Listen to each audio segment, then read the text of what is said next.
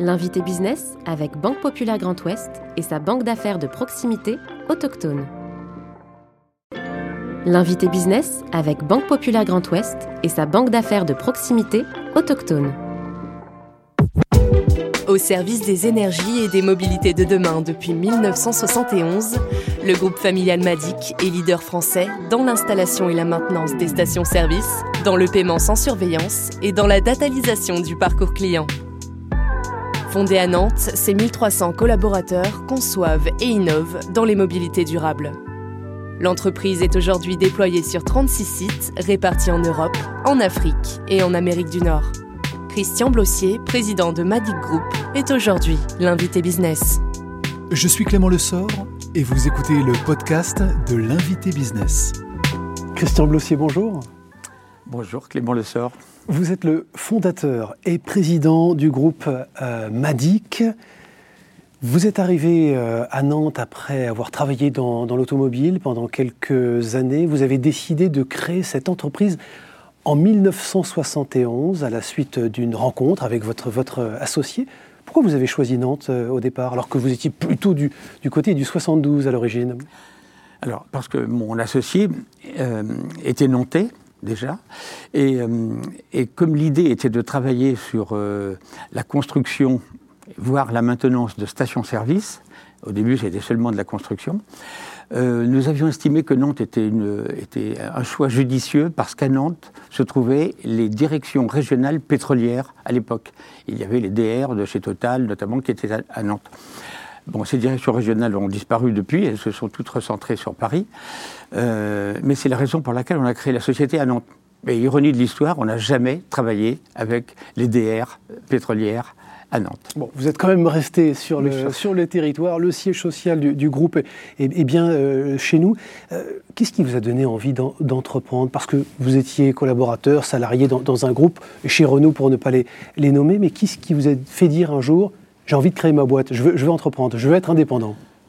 Alors, c'est quelque chose qui, me, qui, était assez fort chez moi depuis l'âge de 17-18 ans.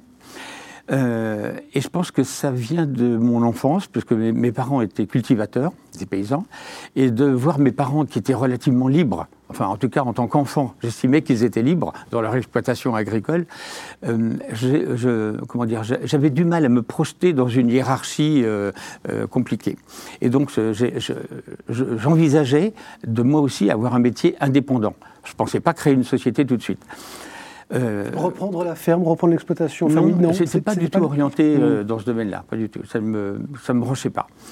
Euh, par contre, bon, j'ai fait mon service militaire, je suis parti en Allemagne, je suis revenu, j'avais envie de partir à l'étranger, et, et, je suis rentré dans, dans, un service chez Renault, pour ne pas le nommer effectivement, dans un service d'études et de, et de méthodes qui était destiné à installer des usines à, à l'étranger, notamment en Union soviétique à l'époque.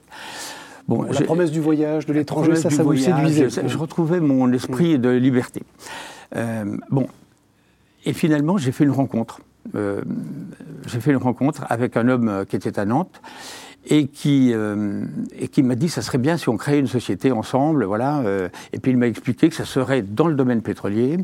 Il m'a laissé libre choix de trouver le nom de l'entreprise, comment l'organiser, etc. Et on a créé une société à deux. Mais j'étais le seul salarié, puisque lui-même était employé dans une autre boîte. Matériel de distribution de carburant, d'où le nom Madix. Ce sont les, premières lettres de, ces, de ces mots-là. Euh, vous êtes arrivé à Nantes, vous n'aviez pas un sou en poche Qu'est-ce qui vous a fait confiance au départ? C'est comment vous avez injecté justement du, carburant à propos de Madix? J'ai emprunté un peu d'argent pour, créer pour avoir 50% du capital de l'entreprise. Ce n'était pas énorme à l'époque. Hein. On créait une SARL avec 20 euh, 000 francs de l'époque, donc j'ai emprunté 10 000 francs. Voilà. Euh, et, on a démarré comme ça. Quoi. Christian Glossier, vous évoquez à l'instant, vous évoquiez à l'instant le fait de rester libre. Et ça, ça venait de, vos parents. Est-ce que vous vous sentez libre aujourd'hui en, tant que, en tant que président, justement, avec ces responsabilités de, ce groupe très constitué? Non, alors, évidemment, j'ai déchanté un peu après, parce que mon esprit de liberté s'est transformé en, non pas en, quelque chose de, contraignant, mais, euh, je me suis senti sous le poids des responsabilités. C'est-à-dire quand vous avez une société, vous êtes tellement responsable de la marche de votre entreprise, responsable de, ce que l'on fait chez les clients, de ce que l'on fabrique ou de ce que l'on installe chez les clients, toute notion de liberté disparaît à ce moment-là. C'est-à-dire qu'on est sous le poids, au contraire, des responsabilités. Mais dans la, euh, comment dire, j'avais réalisé ce que je souhaitais faire, donc c'était bien.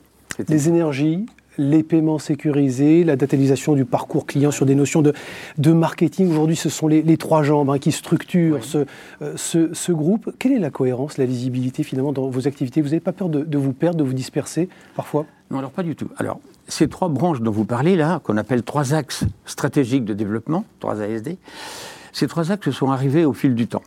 En fait, quand on a démarré l'entreprise, on était d'abord une société d'installation de stations-service. Ensuite, euh, on, on s'est associé et on a repris une société à Toulouse qui s'appelait EIP, euh, e qui elle faisait de la maintenance de stations-service. Et nous avons associé, dans un premier temps, la construction et la maintenance, donc l'ingénierie complète euh, euh, de, la station-service. Par la suite, j'ai eu l'occasion de racheter. Alors, en faisant ça, on avait tout l'ouest de la France. Ensuite, on a eu l'occasion d'acheter une société à, Lyon, qui, elle, était particulièrement implantée dans l'est de la France. Et on s'est dit, en prenant cette société, je me suis dit, je vais devenir national. vous savez, quand on fait de la maintenance, et notamment pour les grands comptes euh, comme Total, etc., c'est important d'avoir une couverture euh, nationale. Christian c'est quand on vous écoute là, justement, on a l'impression que ce groupe s'est constitué par une logique de croissance externe, au gré des opportunités notamment. À quoi vous faites attention quand vous achetez des boîtes aujourd'hui? Alors, d'abord, effectivement. Vous êtes attentif à quoi? Alors, alors, vous avez raison de dire... Au-delà de la santé financière, j'entends bien. Non, mais vous avez raison de dire que ce sont des opportunités. Mm. Euh, mais quand on achète une boîte, il faut effectivement euh, étudier très sérieusement ce qu'on va faire et pourquoi on l'achète. Et après, on arrivera jusqu'au parcours client.